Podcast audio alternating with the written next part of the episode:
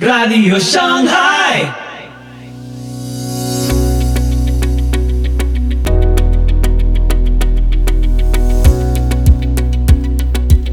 Muy buenos días, muy buenas tardes, muy buenas noches y muy bienvenidos a Radio Shanghai. Soy Pipo Biglione y este es el episodio 232 de la sexta temporada. Hoy, conversatorio con Agustín Laje y César Vidal. Te invito a escuchar este episodio atentamente. Pero yo quisiera seguir un poco la corriente donde terminó ah, Agustín hablando de, tocó en breve el feminismo y el patriarcado. Ahora, mientras en la historia de la humanidad han habido movimientos femeninos, por decir, ¿no? Eh, que podríamos reflejar positivamente como eh, cuando lograron el derecho del voto y esas cosas. Eh, ¿Cuál es la gran diferencia entre el feminismo moderno hoy en comparación, que es, que es otro monstruo con otra agenda, eh, en comparación a, a, lo que fue en esos tiempos, que es lo que estamos enfrentando hoy y, y también referenciado el ataque sobre uh, el hombre. ¿no? El hombre ya es tóxico simplemente por ser hombre. Me gustaría que los dos comenten un poco sobre eso, eh, qué es lo que estamos enfrentando en el feminismo moderno. Bueno, yo, por, responder de una manera breve, yo diría que esos movimientos antiguos, en los que, por cierto, en Estados Unidos tuvo un peso muy importante las iglesias evangélicas, por ejemplo, en el caso de las mujeres que pedían el voto para las mujeres, eh, lo que se buscaba era la igualdad, Ahora estamos en la línea de la desigualdad. Y, esa es una gran diferencia. El editorial de mi programa de La Voz de hoy era un, un editorial, eh, ustedes disculparán la autocita, pero en este caso eh, tiene su razón de ser, donde yo examinaba cómo una de las, eh, una de las conductas más perversas que se dan cuando el nazismo llega al poder es que el derecho penal deja de ser un derecho penal de acciones y se convierte en un derecho penal de autor. Es decir, no castigamos igual a todas las personas por el mismo delito, que se supone que es lo normal, hay una igualdad ante la ley, sino que castigamos según quién sea el autor del delito. Y evidentemente un judío no va a pagar igual que un ario. Esto, que es una creación de la Escuela Jurídica de Kiel en Alemania en el año 33, es algo que no se vuelve a retomar hasta el movimiento feminista con las leyes, por ejemplo, en España, la primera ley en Europa que se da en el año 2004 de violencia de género, en la cual salta por los aires el principio de igualdad y se castiga más el delito de violencia si es de un hombre contra una mujer que si es de un hombre contra un hombre o si es de una mujer contra una mujer o de una mujer contra un hombre. Y eh, yo contaba en el editorial de hoy cómo cuando esta ley es aprobada por todos los miembros del Congreso en España, a sabiendas de que chocaba con la Constitución española, pero con la Carta de Derechos Humanos de la Unión Europea, algunos piensan, bueno, esto va a llegar al Tribunal Constitucional, nosotros hemos salvado la cara de qué progresistas somos todos a la izquierda y a la derecha, pero esto va a llegar al Tribunal Constitucional y el Tribunal Constitucional va a recortar esto porque es inconstitucional. Y Alfonso Guerra, que fue vicepresidente socialista, ha contado públicamente que él llamó a magistrados del Tribunal Constitucional y le dijeron, Alfonso, no te preocupes, que como esto va en contra de la igualdad ante la ley, en el tribunal no lo vamos a pasar. Dice que una mañana, mientras desayunaba, ve la televisión y ve que el Tribunal Constitucional lo ha dejado pasar. Llamó a un magistrado y le dijo, pero bueno, si me dijisteis que lo ibas a detener. Y el magistrado dice, uy, si llegas a saber la cantidad de presiones que hemos tenido, entonces, esto significa que tú consagras la desigualdad contra los hombres. En España, desde el año 2004 hasta ahora, se han dictado más de 300 normas que discriminan contra los hombres, más de 300. reglamentos, leyes, reformas de leyes, etcétera, etcétera. Y efectivamente tú has impuesto ese tipo de discriminación y has hecho saltar por los aires el principio de presunción de inocencia y el principio de igualdad ante la ley. Para mí esa es la gran diferencia. Eh, complemento con la razón que este feminismo da para generar esta discriminación eh, positiva, como ellos les dicen. La discriminación positiva significa tratar desigualmente a las personas desde el Estado para reparar injusticias históricas. La injusticia histórica que eh, denuncia el feminismo de nuestros días se llama patriarcado. Ahora, la teoría patriarcal, que fue mm, sintetizada por una de las feministas radicales más famosas del siglo XX, llamada Kate Millett, eh, viene a ser, según ella misma, un sistema de dominación donde el 50% de la población mundial domina al otro 50% en razón de su sexo. O sea, los hombres por regla general dominan a las mujeres por regla general y por lo tanto tenemos una dialéctica muy burda que es la del opresor el oprimido, es la del amo del esclavo, es la de la víctima y el victimario, una dialéctica burda porque cuando uno va a estudiar los indicadores sociales más significativos, se va a dar con una situación mucho más compleja que esa. Por empezar, te vas a dar con que hay indicadores tan importantes como la esperanza de vida, por ejemplo, que beneficia ampliamente a la mujer y no al hombre. Por regla general, en todos nuestros países, tengo entendido que, sí, en todo el mundo. No sé si hay una excepción, creo que no creo que no hay una excepción. En todo el mundo las mujeres viven entre 5 y 8 años más que los hombres, por ejemplo. Veamos el suicidio. En todo el mundo, con excepción de China, ahí sí hay una excepción, China, los hombres se suicidan entre 3 y 8 veces más que las mujeres. Los trabajos más sucios, inseguros e insalubres son tomados en todas las sociedades, tanto presentes como pasadas, por el hombre. El hombre ha sido en verdad el sexo descartable del sistema, porque en definitiva reproductivamente tiene menos valor. Por ese motivo ha ido, por ejemplo, a las guerras, no solamente por una ventaja física, sino también porque quedarte sin hombres en una, perdón, quedarte sin mujeres en una sociedad puede ser devastador. Piensen ustedes en la guerra de la Triple Alianza en el siglo XIX, que enfrentó a Paraguay, que es un país chico, contra la Argentina, Brasil y Uruguay. El resultado demográfico de esa guerra fueron para Paraguay, que evidentemente la perdió, fue siete mujeres por cada hombre. Si Paraguay hubiese mandado a sus mujeres a la guerra en lugar de a sus hombres, hoy Paraguay no existiría. No lo puedes reproducir.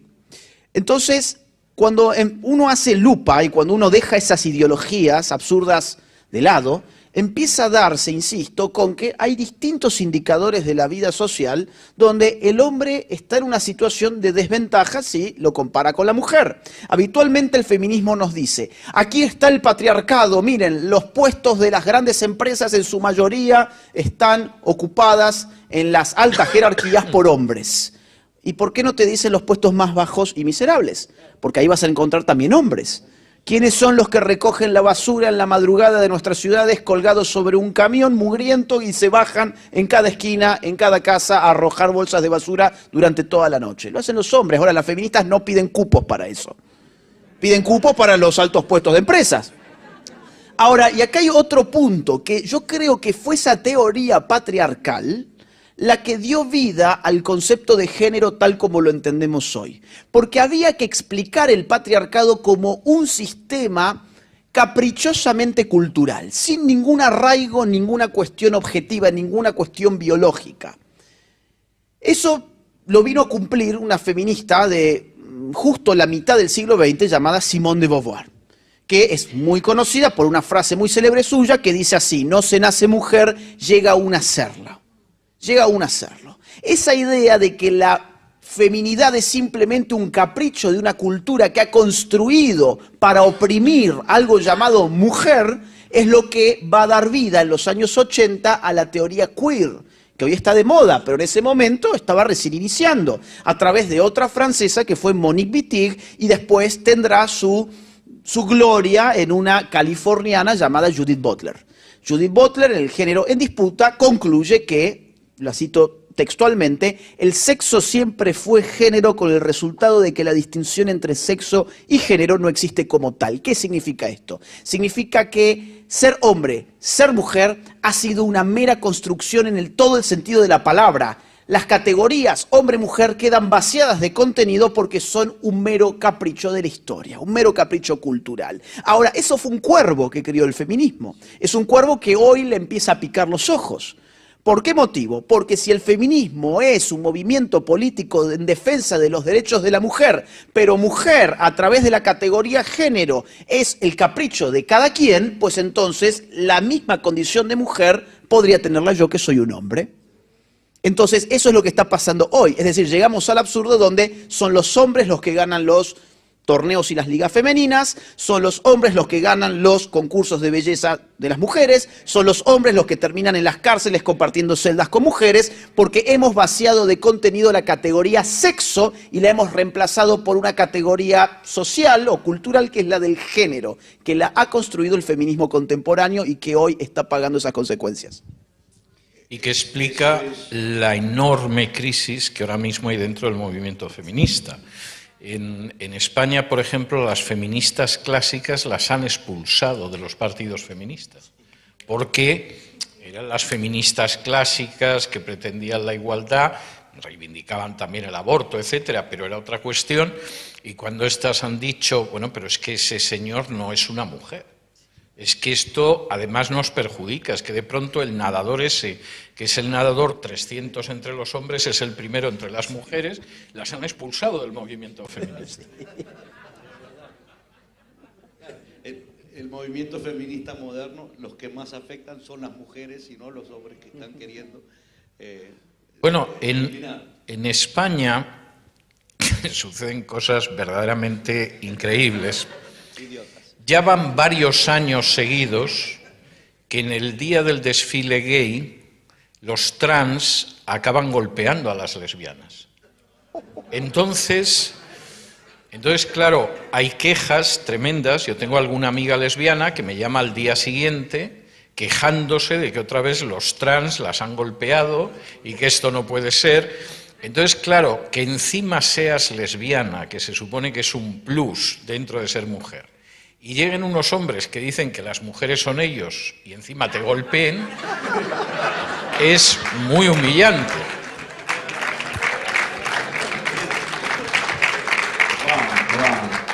En dos semanas eh, hacemos esa publicidad, tendremos a Sara a Winter, amiga muy cerca de, de Agustín, un testimonio increíble. Ella fue adoctrinada en Ucrania. Ella es una de las feministas más famosas en Brasil donde hacían marchas de miles y miles de mujeres. En dos semanas la tendremos en la radio y, no se lo pierdan porque lo habla de una manera personal. Hasta que finalmente ella descubre lo que pasó cuando fue mamá. Qué increíble, ¿no? Claro. La, la, siguiente pregunta que tenemos es otro tópico totalmente diferente, pero dentro de la familia que está corriendo peligro en este tiempo. Nos escribieron acerca de los niños.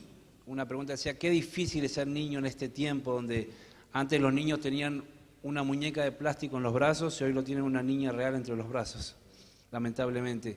Donde los dibujitos eran totalmente sanos, uno podía verlo de cualquier edad, los entendía y se reía, pero hoy en día hay que tapar los ojos porque en cualquier película de Disney, ustedes saben lo que... Y la propia CEO de Disney promulgó de que los próximos superhéroes y todos esos van a tener una doble moralidad.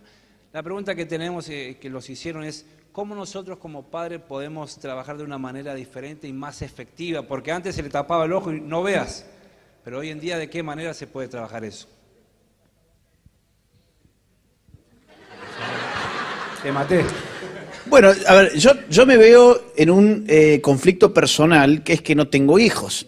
Ahora, tengo sobrino. Y a, mi sobrino eh, vive en, en su casa, que es una casa que no tiene televisor. Eh, se lo estimula desde muy chico con libros. eh, no tiene una tablet, los padres no se deshacen de él con la excusa de que está jugando un videojuego y es un, es un niño completamente inteligente. Eh, eh, no ha salido de allí una normal, ha, salido una persona totalmente normal, inteligente. Entonces, yo creo que en verdad no hay muchos secretos. Si es el, si es el cartoon lo que le está arruinando la cabeza a los chicos, no más cartoon. Si es la tablet la que le.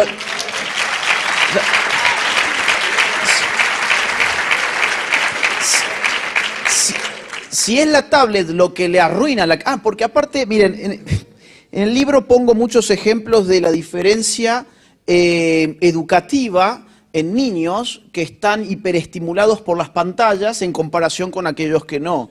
Eh, por ejemplo, en alumnos de colegio, hay un estudio muy interesante que se hizo en Brasil, que yo cito en el libro, han descubierto que por cada hora que agregan de utilización de teléfonos móviles en niños es una nota menor en promedio. O sea, cada hora extra que un niño utiliza un teléfono por día implica, implica, hay una correlación respecto de su rendimiento académico. Entonces, digo, si eso es lo que está haciendo mal, eh, y los padres pudieron sobrevivir su niñez sin un celular o sin una tablet, pues entonces no le den un celular y una tablet. Digo, no hay, creo yo, mucho más, mucha más ciencia atrás de esto. Ahora, ahora bien, sí creo que hay que tocar con ellos temas que en otro momento no hacía necesidad tocarlos, pero en este momento sí, porque de todas maneras, a menos que hagan homeschooling, van a un colegio. Entonces, yo personalmente, cuando tenga hijos, que pienso tener en algún momento, eh, le, yo lo sentaría y le diría, mira, lo que vas a empezar a escuchar, incluso de tus profesores, entre paréntesis, basta de sacralizar el colegio. O sea, hay padres que le dicen, todo lo que vos escuches en el colegio, vos seguí lo que tu maestro te dice porque eso está bien. No, basta de, basta de esa idea de que el colegio es un templo del saber. Yo le diría, mira, tu profesor es un potencial mentiroso. Empecemos por ahí. Es un potencial mentiroso. Eh, es probable que en algún momento vayas a escuchar que eh, eh, quizás vos no sos un niño, quizás vos sos una niña atrapada en el cuerpo de un niño, es probable que escuches que los hombres y las mujeres estamos en guerra porque el hombre es un machista opresor y que hay algo llamado masculinidad tóxica y que tenés que ser- tener vergüenza por ser hombre o tenés que sentirte víctima por ser una niña. Te van, a te van a decir que el aborto es una cosa fabulosa, que el aborto no termina con la vida sino de un parásito o de un saco de células. Te van a empezar a decir esto y mucho más. Ahora, la, la verdad es esta, esta, esta y esta. O sea, así es como funciona el modelo de la vacuna en definitiva. Es, meto un virus desactivado, no me refiero a las del COVID, ¿sí? Eh, meto un virus desactivado bien, para que es- eso genere anticuerpos. Entonces, yo creo que ahí sí hay una ciencia, que es la de sentarte con tu hijo y adelantarle lo que vos sabés que le van a bajar, pero se lo adelantás y se lo refutás, se lo refutás. Bueno, yo sí tengo una hija. Eh, y eh, mi experiencia con mi hija ha sido siempre muy feliz y muy positiva. Ahora ya es una señora casada de 30 años, porque yo tuve muy claro desde que ella acababa de nacer, desde antes de nacer ella, de que tenía una obligación de educar a mi hija. Y que además mi hija no nacía sabiendo. Es decir, la tenía que enseñar yo, porque si no, a saber lo que le podían llegar a enseñar. Esto ha tenido varios efectos, todos positivos. Es decir, un, efecto positivo es que efectivamente mi hija nunca se sintió angustiada ante la posibilidad del aborto, porque siempre supo que el aborto estaba mal y tenía una posición provida desde que era una niña, igual que en esa cuestión, en otras. Pero otra de las consecuencias muy positivas fue que yo la pude enviar al extranjero sin ningún problema. Cuando en un momento determinado ella vino a estudiar a Estados Unidos, a una universidad de Texas, y se graduó, yo la pude enviar sin problema. No estaba con la angustia de qué pasaría con mi hija, que a fin de, de cuentas era una 18 añera y a saber lo que podía pasar en esa universidad. Y cuando se graduó en Texas y se fue cuatro años de posgrado a China, pues yo tenía la misma tranquilidad con mi hija porque sabía cómo se movía en el mundo. Y hay una tercera consecuencia, de las tres más positivas de esa relación, en el hecho de que eso ha continuado. Es decir, a mí mi hija me sigue llamando varias veces a la semana para pedirme consejo para compartir cosas que, tiene y que quisiera saber mi opinión al respecto. Por supuesto, mi hija luego toma las decisiones que a ella le parece bien y que le parecen bien a su marido y todo lo demás. Pero con el paso de los años yo no he dejado de ser ese punto de referencia al que sabe que puede acudir, que la va a escuchar, que la va a orientar, que le va a hacer ver las cosas desde un ángulo que quizá ella no había visto hasta ese momento. Y yo creo que una de las cosas más eh, gratas que yo he podido oír en los últimos años, y que además no tienen que ver con mi labor profesional, ni mucho menos, fue cuando una persona que nos había visto varias veces me dijo, eh, mira César, tengo que confesarte que no conozco ningún padre que tenga una relación con su hija como la que tú tienes con la tuya. Yo no creo que esto derive de, mis especiales cualidades, creo que está al alcance de todos los padres y de todas las madres. Siempre que se tomen el tiempo de estar con sus hijos, de educar a sus hijos, de preguntar a sus hijos y de responder a sus hijos. Y yo tuve muy claro, desde que mi hija andaba gatas, que realmente tenía que pasar tiempo con que yo no era su amigo, era su padre, aunque lo pasáramos muy bien, pero que teníamos que pasar tiempo juntos y que teníamos que establecer esa relación de padre y de hija. Y sinceramente es una de las cosas por las que yo le estoy más agradecido al Señor y que para mí deja de manifiesto que efectivamente esa relación se puede construir y que como todas las relaciones que se construyen en la infancia, como dice la Biblia, duran para toda la vida. Es así.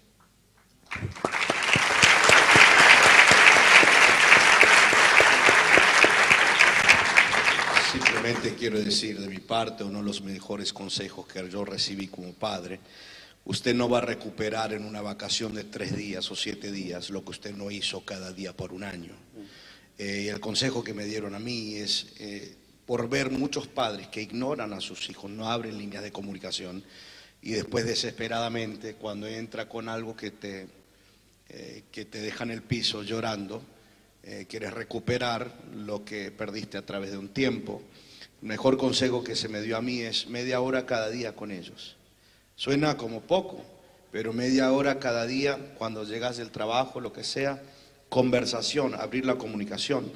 Mi hijo este año comenzó la universidad y viene y me dice, papá, no vas a creer, la clase de inglés no se trata de inglés. Cada speech que me están poniendo a mirar, cada cosa que me están poniendo a escribir, es todo cosas de la izquierda, doctrinamiento. Pero yo doy gracias a Dios que tenemos esa comunicación para que él venga y lo hable. Eh, tengo que hacerles esta pregunta porque hay tres personas que lo preguntaron y creo que de cierta manera lo hemos ya tocado el tema, pero en el concurso de Miss Universo eh, acaba de presentarse un neoente, mitad hombre y mitad mujer, y esta criatura dijo que representa la evolución de la raza humana. Entonces, uh, ¿Esto es parte de la agenda globalista o qué es más que lo que ya hemos hablado eh, en, estos temas? Yo recuerdo una película que a mí me impresionó de niño, en que la evolución de la raza humana era que los simios dominaban el planeta. Sí, el planeta de manera que, en fin, todo depende cómo se... Planeta de los Simios es una película que a mí la vi en la infancia y salí del cine como flotando, ¿no? Tenía un final extraordinario que no voy a contar aquí por si alguien no la ha visto, ¿no? Pero vamos a ver, aquí entra otro elemento eh, que no hemos mencionado porque lógicamente esto tiene muchas terminales, que es el intento de cambiar la naturaleza humana, ya no solamente borrando la separación entre sexos, sino llegando a una situación de transhumanismo.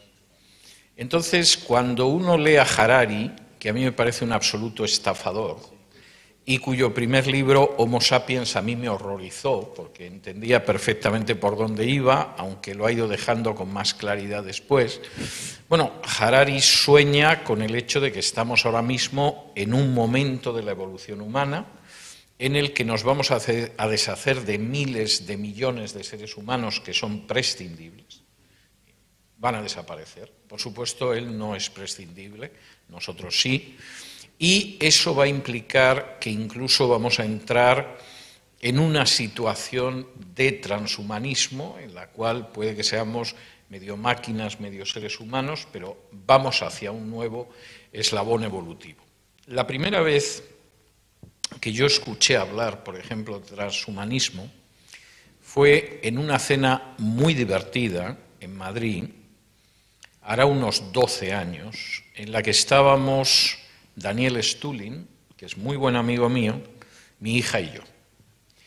Y como Daniel además le gusta a veces impresionar con las afirmaciones, yo nunca termino de saber si las dice totalmente en serio, en broma, algunas de ellas, pero impresiona. En un momento determinado de la cena mira a mi hija y le dice, tú eres de la última generación que van a ser solo humanos. En la siguiente ya van a ser transhumanos serán en parte máquina, en parte ser humano. Nos quedamos, yo dije, bueno, creo que Daniel ha abusado del, cine, del vino esta noche y mi hija se quedó absolutamente pasmada. Le regaló un libro sobre transhumanismo, que si no fue el primero que se escribió sobre el tema, por ahí debe andar, y ahora, sin embargo, es una cuestión que se habla. Y efectivamente se supone que estamos en un punto de la evolución en el que me imagino que este señor que insiste en que es una señora, pues pensará que forma parte de, ese salto evolutivo, pero el salto evolutivo que prevén otros es, quizá menos ridículo y bastante más inquietante. Yo agregaría también mm, el, doble, el doble estándar que utilizamos para cosas similares, porque quien ha eh, comprado Miss Universo, eh, eh, muchos dirán, incluso tratando de escandalizar, es un hombre biológico.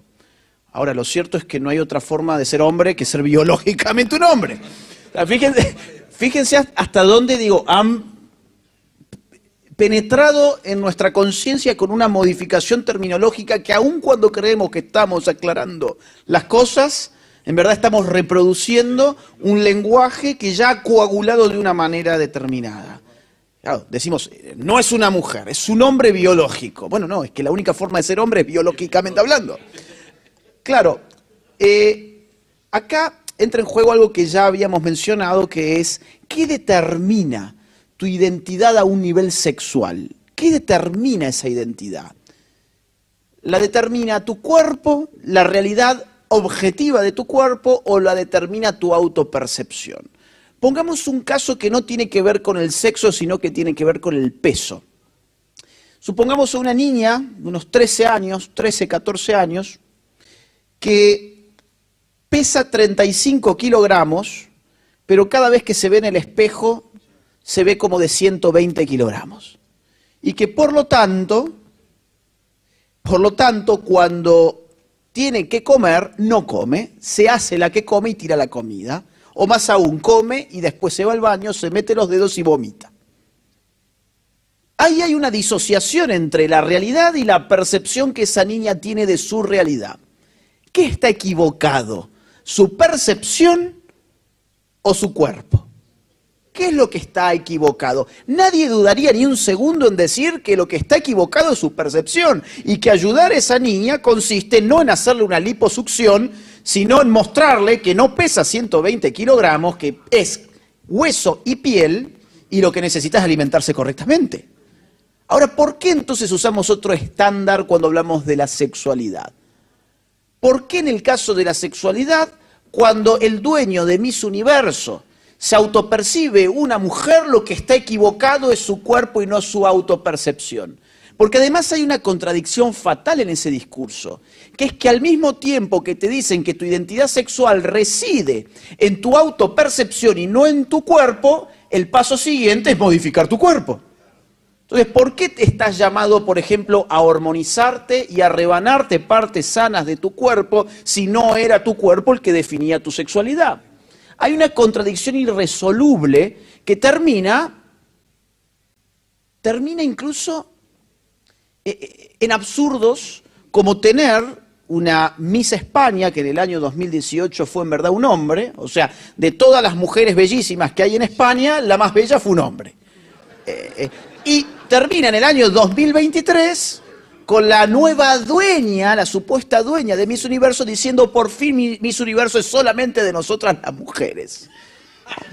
Entonces, digo, o sea, son, son ideologías tan tontas porque en el fondo son tontas, digo, son fáciles de desarmar, pero han penetrado tanto que por decir esto en muchos países podemos ir presos. Eh, de hecho, por haber dicho mucho menos de lo que estoy diciendo, yo tuve problemas en Argentina con el INADI, que es el organismo que combate los discursos de odio y la discriminación. Es decir, no es esto un juego, no es un juego. Ya están dispuestos aparatos represivos para castigarte por decir cosas obvias como estas.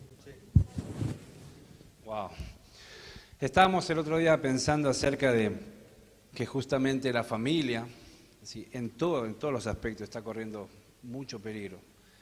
Pero apuntemos a los jóvenes, estuvieron tocando un poco, donde hoy en día los ejemplos son Bad Bunny, ¿sí? donde sacó esa canción donde ahora te usé y te dejé, una canción, ya la van a escuchar, ya la van a buscar en YouTube. Pero millones y millones de reproducciones en cuestión de segundos. Eh, ¿Por qué es tan fácil seguir a esos jóvenes? ¿Por qué, la pregunta que hacían los jóvenes, ¿por qué es tan fácil seguir? ¿Qué es lo que hay detrás de eso? O sea, ¿por qué es tan fácil seguir a personas que se le hace un culto a lo rápido y no se le, no se le hace un culto al esfuerzo? Venimos de Argentina, donde hoy en día, hoy se firmó, permítame llegar a esto, donde hoy en Argentina se firmó de que una, te puedes llevar todas las materias y pasar de año. Hoy se firmó eso.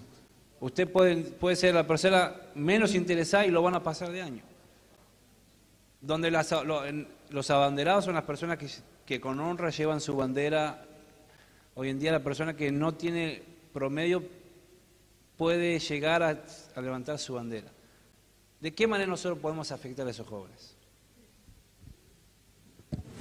Bueno, a ver, estas figuras se imponen porque hay una industria cultural que las sabe imponer. O sea, por empezar, hay toda una industria que te monta un famoso en un abrir y cerrar de ojos. Eh, sí, es interesante el caso de la fama porque, por ejemplo, cuando uno eh, estudia cómo concebía Aristóteles la felicidad, eh, encuentra que uno de los componentes de la felicidad Aristóteles le llama la buena fama. ¿Hoy encontramos alguna distinción entre la buena y la mala fama? La idea de la mala fama se nos hace absurda incluso. ¿Cómo que es mala la fama? Es que en otros tiempos el famoso, el famoso es de aquel del cual se habla. Por eso fama viene de fari, hablar, del cual hablan, del cual conocen. La gente conoce al famoso, pero ¿por qué se conoce al famoso? Es la pregunta. ¿Por qué conoces al famoso? ¿Porque es un santo? porque es un héroe, porque hizo alguna hazaña, porque tiene una habilidad o una destreza técnica o artística maravillosa. No, hoy el famoso es famoso porque aparece. Simplemente por eso. Guy Debord, que fue el gran teórico de la sociedad del espectáculo y que advertía mucho de lo que estamos viviendo y parte de, la, de las cuestiones que has eh, introducido, dice en su libro La sociedad del espectáculo, dice, en la sociedad del espectáculo lo bueno es lo que aparece y lo que aparece es lo bueno. O sea, quien no aparece no es bueno. Quien aparece necesariamente es bueno. Y eso es verdad. Vos podés hacerte famoso por hacer twerking en YouTube, en TikTok. No importa qué es lo que haces, lo que importa es que tenés likes y apareces. No importa que Bad Bunny no cante ni el arroz con leche. Lo que importa es que le ponen autotune y que el sujeto aparece. Entonces, aparte, aparte hay otra cuestión en la que está en el fondo, que es que es música muy simple. Eh, o sea, no hace falta tener ninguna... mm, eh, sí, digamos, ningún conocimiento estético, ningún refinamiento estético, son dos o tres o cuatro notas en un tipo que canta como si bostezara constantemente, donde aparte es puro autotune y bueno, la cosa gustó, la cosa gustó. Ahora, eso no es ni siquiera lo tan peligroso, lo, lo más peligroso es cómo se resignifica a continuación el personaje. O sea, ¿quién está usando a quién acá? Hay una industria cultural que está usando un personaje que ha prendido en la juventud, en este caso el que vos mencionabas, y a continuación lo van a vender. Lo van a vender además ideológicamente. Entonces vos tenés a todas estas revistas, incluyendo por ejemplo Playboy, él ha sido tapa de Playboy también, eh, donde te dicen que Bad Bunny es el representante de una nueva masculinidad no tóxica. Cuando vos vas a ver por qué es el representante de una nueva masculinidad no tóxica, te das con argumentos como, por ejemplo, porque usa ropa de mujer. Por ejemplo, porque sin ser homosexual se da un beso en la boca con otro hombre en un show, en el escenario. O por ejemplo, porque tiene un video musical donde le han agregado con edición senos artificiales. Ahora, ¿por qué no hacemos algo más lógico? Vamos a las letras de las canciones. Todas las letras de las canciones son con cuántas mujeres me puedo acostar en una noche y utilizarlas como si fuesen cosas. ¿Cuánta droga tengo que consumir en una discoteca para estar realmente divertido y estar en la onda? ¿Y qué tipo de automóviles tengo que tener para ser un ganador? Básicamente. Y yo digo, ¿esa es la nueva masculinidad? ¿Ponerte un vestido de mujer te hace ser eh, eh, un masculino no tóxico? Bueno, evidentemente esto está construido para idiotas, pero además está construido para idiotas universitarios también. Porque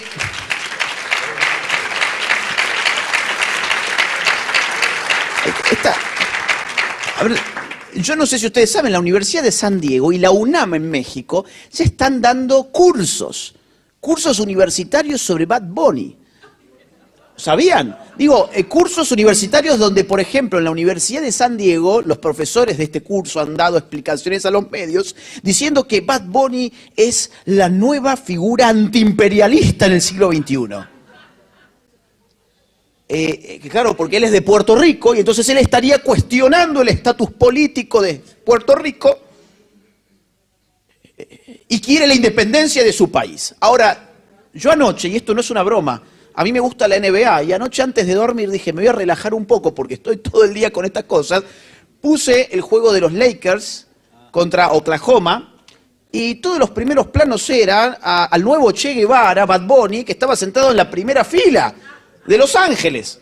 ¿Por qué? Porque el sujeto vive en Estados Unidos, tiene sus mansiones en Estados Unidos y su plata no las tienen los bancos del tercer mundo, los tienen los bancos de Estados Unidos. No obstante lo cual, las universidades tratan como idiotas a sus, alumnos, que en muchos casos lo son, diciéndoles que ese es el nuevo representante de la revolución antiimperialista de los Estados Unidos. Entonces, ¿cómo es, ¿cómo es que prenden esos personajes? Con estos dispositivos. Ahora, ¿cómo hacer para salvar a parte de esa juventud? Bueno, creo que algo de eso estamos haciendo acá. Es decir, diciendo la verdad del asunto y inculcando una sana rebeldía, digamos así. O sea, rebelarse contra la mentira.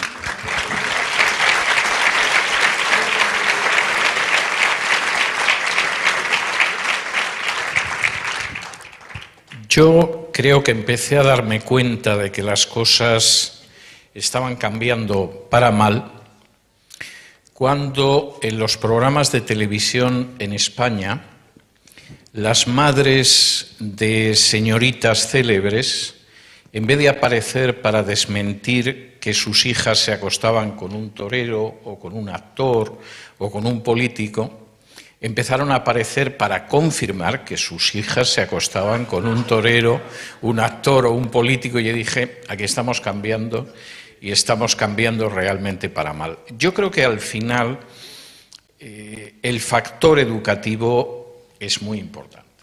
Y en el momento en el que no existe una idea clara de lo que es el bien y el mal, ni siquiera, ni siquiera de lo que es bello y lo que no es bello, a mí estéticamente esta gente me espanta. Y recuerdo mucho que los griegos hablaban de lo importante del kalos kagazos, que era lo hermoso o lo bello y lo bueno. Y desgraciadamente al perder lo bueno también hemos perdido lo bello. Eh, muchos de los hombres, vamos, si yo fuera mujer echaría a correr de ellos, porque es lo menos masculino que uno se puede imaginar, pero supuestamente son un modelo de masculinidad como tiene que ser.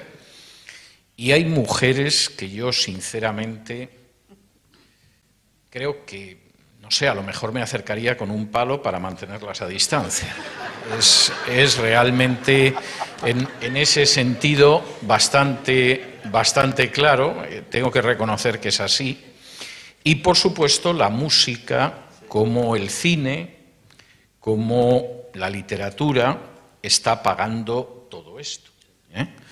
Y eso incluye a veces la música cristiana, por hacer una autocrítica. Yo no olvidaré nunca un episodio que no voy a mencionar dónde se produjo ni cuál era, pero en el cual de pronto en el preludio musical aparecieron como 10 o 12 jovencitos con unas mallas negras que hacían pensar en que eran una especie de eslabón perdido entre el hombre y el simio, y por si había alguna duda de que era así, de pronto empezaron a hacer movimientos como si fueran gorilas, mientras repetían, ¡Uh, uh, uh!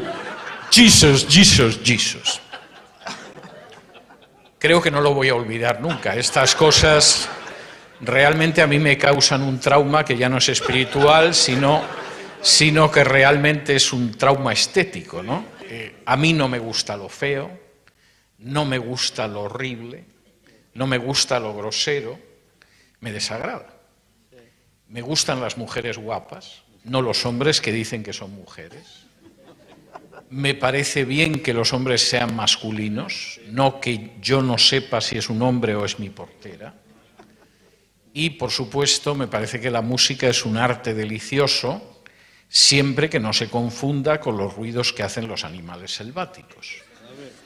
De manera que creo que una persona que tenga estas ideas claras, evidentemente, yo, confieso que soy incapaz de soportar.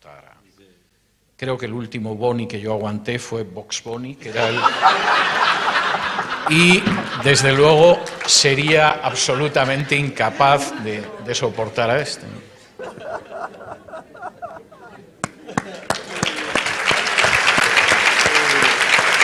Muy, muy bueno. Bueno, estamos ya sobre la hora, pero quiero darles una oportunidad a cada, a cada uno que nos dé unas últimas palabras. Eh, lo único que quiero decir de mi parte es que ambos, eh, César y Agustín, han sido, eh, no me gusta la palabra víctimas porque esos son nosotros, pero de censura. y estamos enfrentando mucho más que nunca ser censurados por simplemente decir la verdad a nosotros en un programa que, ni es eh, un, gran alcance, nos han censurado por cosas tan sencillas. Y lo que pasa es nuestra voz como, como temerosos de Dios, que tenemos una voz de moralidad, de verdad, de valor a la familia, vamos a estar enfrentando más y más la censura. Eh, creo que es importante eh, entender que si vamos a depender de los medios de Big Tech, no vamos a escuchar estas voces. Eh, entonces YouTube te puede cancelar así nomás. Creo que estuvimos nosotros en un, en un show de nuestra radio y a los cinco minutos yo usé un video de Disney, no les gustó y me apagaron el programa por completo. Entonces yo creo que más que nunca tenemos que expander a nuestros medios de recibir información y no depender de, de lo que es lo común y corriente, lo, que son las, los canales conocidos, porque olvídese, ellos tienen una agenda. Me gustaría que ambos eh, informen a todos, yo creo que todos sabrán, pero por el que no, eh, cómo conectar con todo lo, que están haciendo para hacer esta voz en este tiempo. Eh, al final, por favor, quédese, vamos a tener los libros aquí en venta si no los han comprado todavía y vamos a tener un momento para que firmen y que le saquen una foto, se saquen una foto. Pero enfrentando lo que estamos enfrentando, es importante saber los medios por los cuales podemos seguir oyendo las cosas que debemos oír. Eh, porque, y, escúcheme, usted tiene que entender, por ejemplo, que aún las compañías, por ejemplo, TikTok, eh, los algoritmos que ellos tienen para los Estados Unidos son totalmente diferentes de los que tienen para China. En China ellos no pueden ver todos estos bobitos bailes de los chicos. Todo lo que ven en TikTok en China es educativo, es cosas que les ayuda a alguna carrera o algo así. Son nuestros hijos acá que están siendo embobados por esas cosas. Entonces, si no nos damos cuenta de esas cosas y los dejamos, deje de usar esto como un babysitter, deje de usar esto como un babysitter, amén, sino que tómese tiempo eh, y edúquese, hable con ellos. Pero le quiero dar un- una última palabra a ambos, gracias por estar con nosotros hoy. Así Muchas gracias, muchas gracias.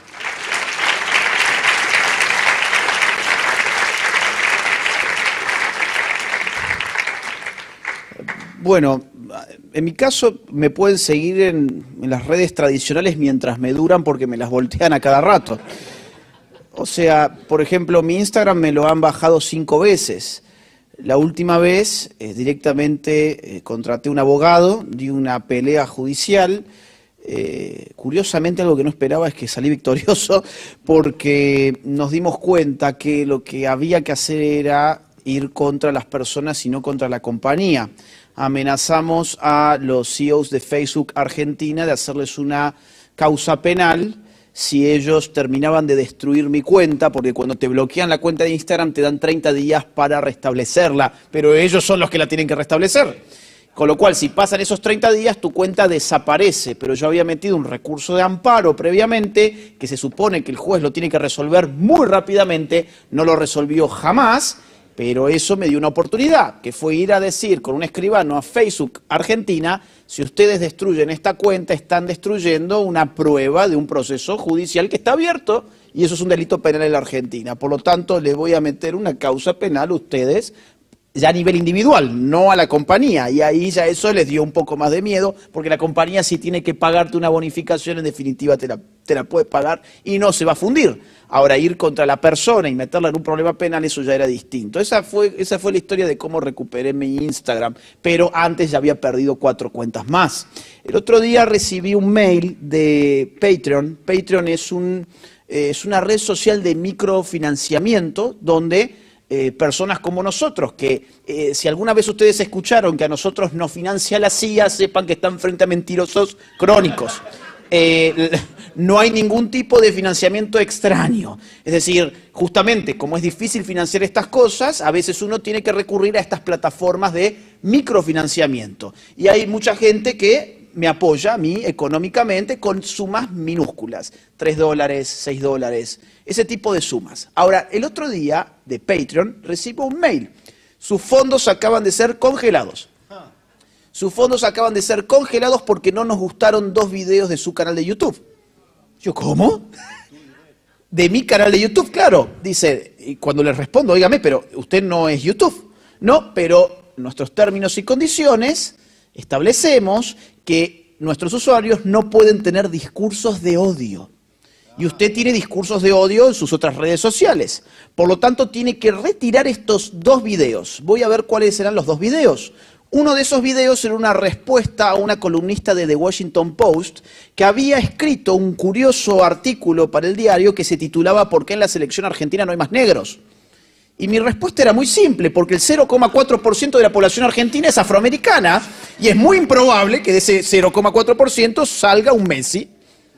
Es muy, es muy improbable.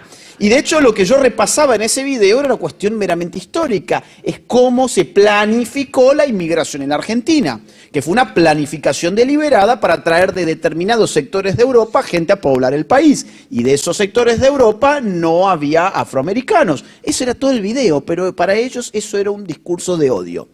El otro video era mucho más delicado, porque el otro video era una respuesta a dos tesis universitarias que fueron aprobadas en la asignatura Pedagogía en posgrado de la Universidad de Chile, donde defendían la pedofilia. De forma totalmente abierta y totalmente ridícula. ¿Por qué? Por los argumentos. El argumento de una de ellas era, y no quiero extenderme mucho, ya mismo finalizo, pero para que ustedes se enteren de estas cosas, el argumento de una de ellas era que, yendo al banquete de Platón, encontramos una situación donde Sócrates está con sus discípulos y Sócrates decide enseñar a discípulos que son descritos como hermosos. Por lo tanto, el inicio mismo de la pedagogía occidental implica una sublimación en donde se intercambia la pedofilia por la pedagogía. Entonces, ¿cuál es la conclusión? ¿Cuál es la conclusión a la cual llega esa tesis? Que todo pedagogo esconde un pedófilo y que en, el mismo, en la misma transmisión del conocimiento hay una sublimación de un deseo sexual del maestro sobre el alumno que hay que reconocer y hay que legitimar. Todo pedagogo es un pedófilo y está bien que así sea porque la raíz de la pedagogía ha sido una sublimación de la pedofilia. pero es un disparate. Es un disparate de cabo a rabo que yo contesto en ese video. Denuncio además que estas dos tesis, la otra era dedicada directamente a los adultos que desean a niños, esa era la dedicatoria de la tesis, yo la denuncio a través de ese video de YouTube y no le gustó a Patreon porque entiende que eso es un discurso de odio contra las minorías sexuales. En este caso, contra los pedófilos. Entonces, fíjense ustedes que lo que hay es una situación muy complicada porque los tentáculos de la censura operan de muchas formas distintas. O te congelan el financiamiento, o te bajan directamente un canal, como les pasó a ustedes, o te bloquean una cuenta de red social. Ahora, hay una realidad, por lo menos eh, yo creo que en las redes sociales hay un público potencial al cual de todas formas tenemos que llegar. Porque eh, las plataformas privadas son muy buenas para, para, mantenernos nosotros en contacto. Pero, por ejemplo, César tiene su propia plataforma, pero además engancha a la gente con videos más cortos por YouTube, que los dirige para poder hablar con libertad a su propio espacio. Entiendo que ese es el mecanismo. Si no tuviésemos esos mecanismos, si no tuviésemos todavía la posibilidad de por lo menos seguir intentando las redes sociales, estaríamos en una situación fatal que es que hemos llegado a ser los que somos y es muy difícil ampliar, ampliar la gente que participa de estas cosas. Así que por mi parte yo seguiré las redes sociales también, tendré en algún momento que pensar en cómo abrir un espacio donde hablar con mayor libertad, pero al día de hoy por lo menos a mí me pueden seguir en el canal de YouTube, en Instagram, en Facebook, que está hackeada mi página, pero tuve que armar otra. Eh, en Telegram, siempre buscando mi nombre me van a encontrar. E incluso en TikTok, pero les prometo que no bailo allí. ¿sí? Así que bueno, eso, eso es todo.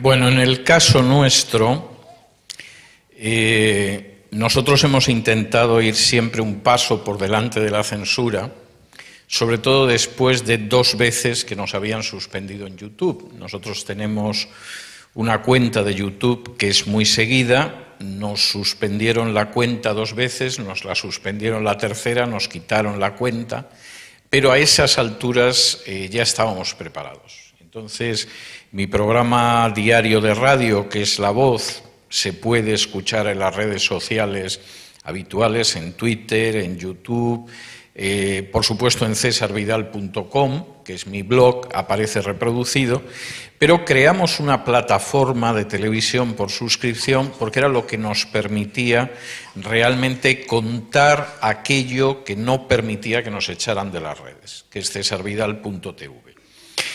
Eh, ¿Por qué? Porque algunos de los programas nos podrían llevar a la cárcel, por ejemplo. Y, no estoy exagerando. Por ejemplo, todos los fines de semana tenemos un programa que se llama La Mafia Feminista, que lleva a Cristina Seguí, que es una periodista española, y los contenidos son contenidos que precisamente al ser una plataforma por suscripción podemos ofrecer. Si estuviéramos en YouTube nos habrían echado de YouTube y seguramente Cristina habría terminado en la cárcel, se pasa pleiteando más de media vida en España, pero hubiera terminado en la cárcel. ¿Por qué?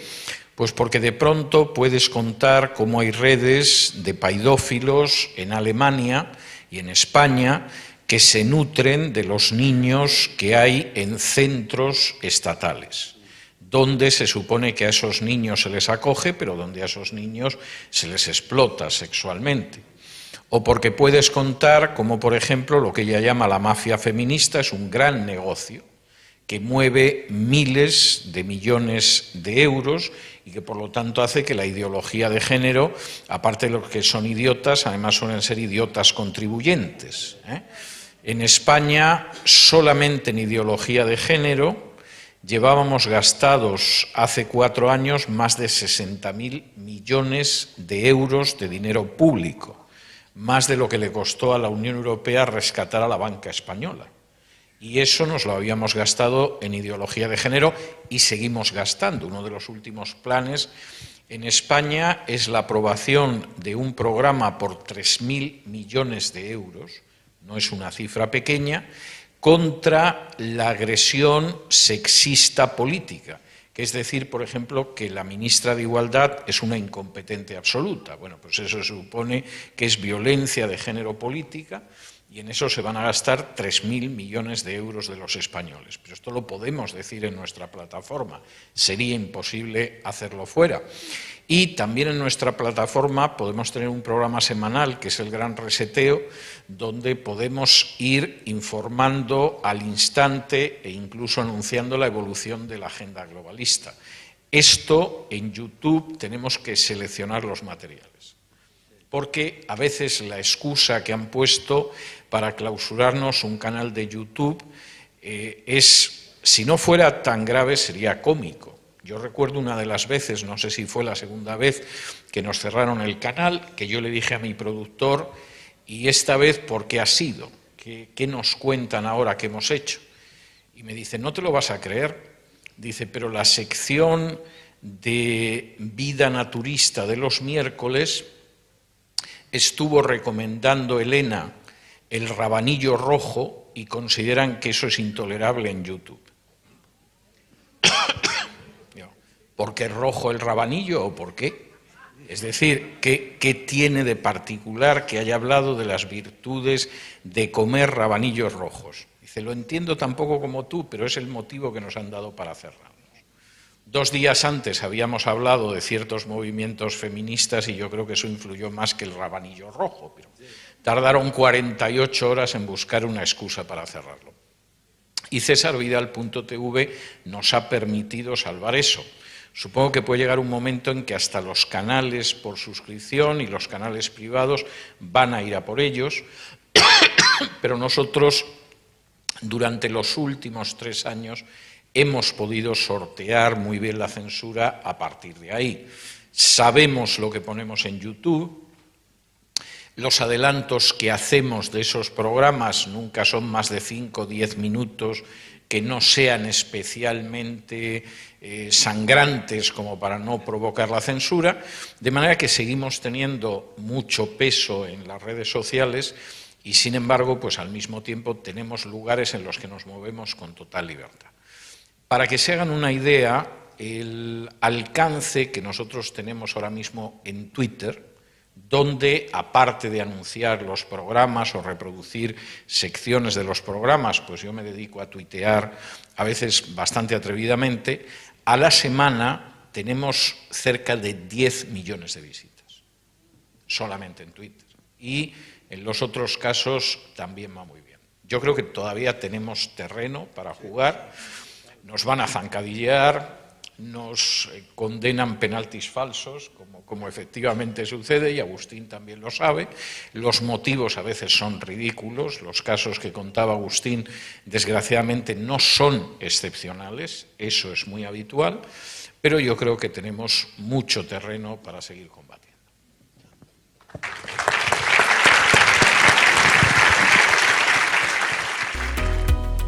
Y así llegamos al final del programa de hoy.